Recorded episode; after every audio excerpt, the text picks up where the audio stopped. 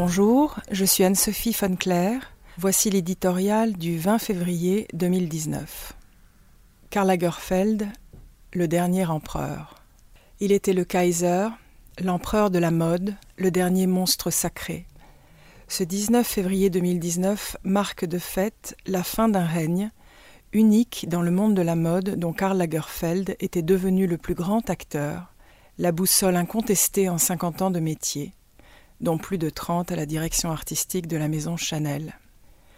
Créateur omniprésent et visionnaire, doué d'une capacité de travail inouïe, il n'aura cessé d'appréhender cet univers avec une intuition sidérante, au point d'en modifier le cours et la compréhension, la visibilité et l'attractivité. Habile metteur en scène de lui-même, l'homme n'était dupe de rien et certainement pas de la notoriété planétaire de son personnage. Victime parfaitement consentante de sa propre marionnette, il était devenu, à l'ère du numérique, le couturier vivant le plus célèbre au monde. Un influenceur sans égal, aussi célèbre que Coca-Cola ou HM, avec lesquels il n'avait pas hésité à collaborer, non sans malice. Je suis une marque ambulante je m'appelle Logofeld, nous confiait-il en 2018. Créature hyper stylisée, façonnée à coups de métamorphoses grandioses, en 2002, il s'était notamment délesté de 40 kilos à la seule fin d'entrer dans le costume ultra slim du jeune couturier Eddie Slimane, alors nouveau venu chez Dior Son style glam rock devient alors parfaitement iconique. Sa silhouette se fait pictogramme, pudique, il commente, pour fixer ce look définitif. Si je ne porte pas ces lunettes noires, tout le monde verra que j'ai l'air ridiculement gentil avec ses yeux d'agneau.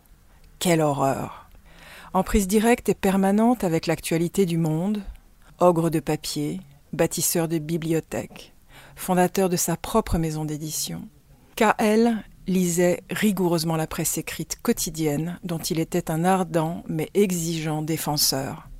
Hypermnésique, fin lettré, érudit, rien ne lui échappait dans les nombreuses langues qu'il maniait tel un jongleur, excessivement doué et joueur. Son flair insolent, sa culture encyclopédique faisaient le reste.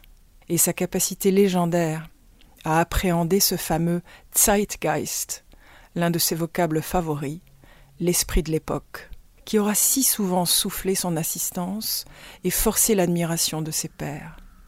Sous la verrière du Grand Palais, où il a conçu pour les défilés Chanel les décors les plus extravagants ces quinze dernières années, il avait, seul, cet art de tomber à pic.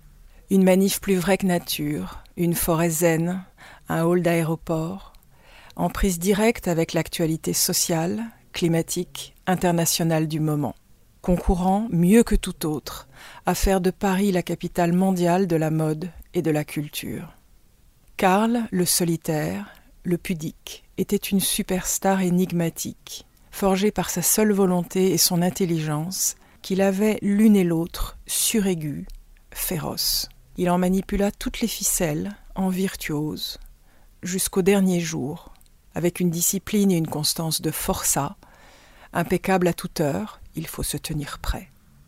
Maître absolu de son destin, unique au monde et riche à millions avec ses contrats à vie chez Chanel ou chez Fendi qu'il évoquait avec détachement, il faisait son miel de l'ironie des choses, de l'absurdité de ses contemporains.